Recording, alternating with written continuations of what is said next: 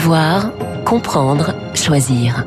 Radio Classique au rythme de la présidentielle. L'édito politique avec le Figaro.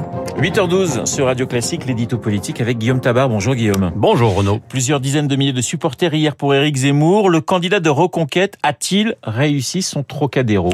Écoutez, oui, un objectif atteint pour Éric Zemmour. Et cette mobilisation était à la fois spectaculaire et nécessaire.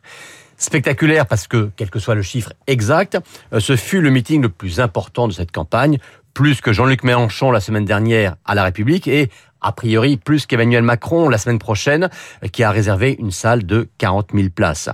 Avec ce ciel radieux et ses drapeaux français, les images étaient objectivement superbes, rappelant Nicolas Sarkozy au même endroit en 2012.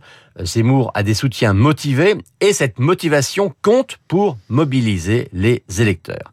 Et justement, je disais réussite nécessaire car ce meeting intervient alors que la campagne du candidat de reconquête patine.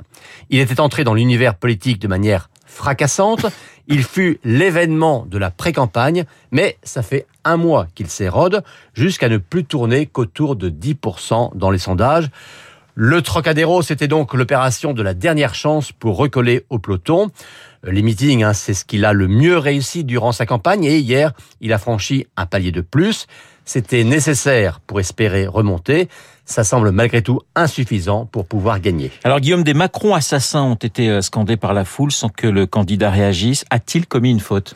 Alors la foule réagissait à la critique de la politique du chef de l'État face au terrorisme. Bon, c'est une réaction de militants. Et oui, Zemmour aurait dû les interrompre. Euh, la preuve qu'il en est conscient, c'est que son équipe a très vite affirmé qu'il n'avait pas entendu ses propos et qu'évidemment, il les condamnait mais il le fait après coup. Et ses adversaires, cette bonne guerre, ne se sont pas privés de dénoncer une tonalité qui leur permet de dire que décidément Zemmour est d'extrême droite ou pas républicain. Et le voilà renvoyé dans une case dans laquelle il refuse depuis le début d'être enfermé.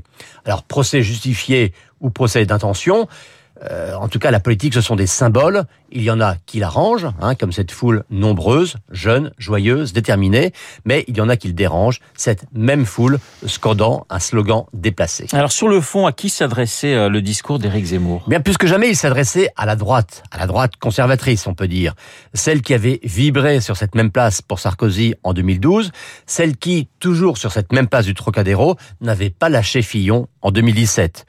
Euh, depuis le début, hein, Zemmour dit qu'il veut prendre autant à Valérie Pécresse qu'à Marine Le Pen, mais tout au long de la campagne, eh bien, il a bien dû constater que la candidate du RN avait remonté puis avait pris le large.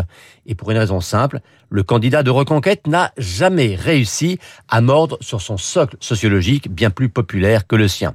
Donc ses efforts, eh bien, maintenant, il les porte vers la droite forte, la droite la plus anti-Macron, et qui, en dépit de son discours de campagne finalement assez musclé, trouve Valérie Pécresse trop centriste.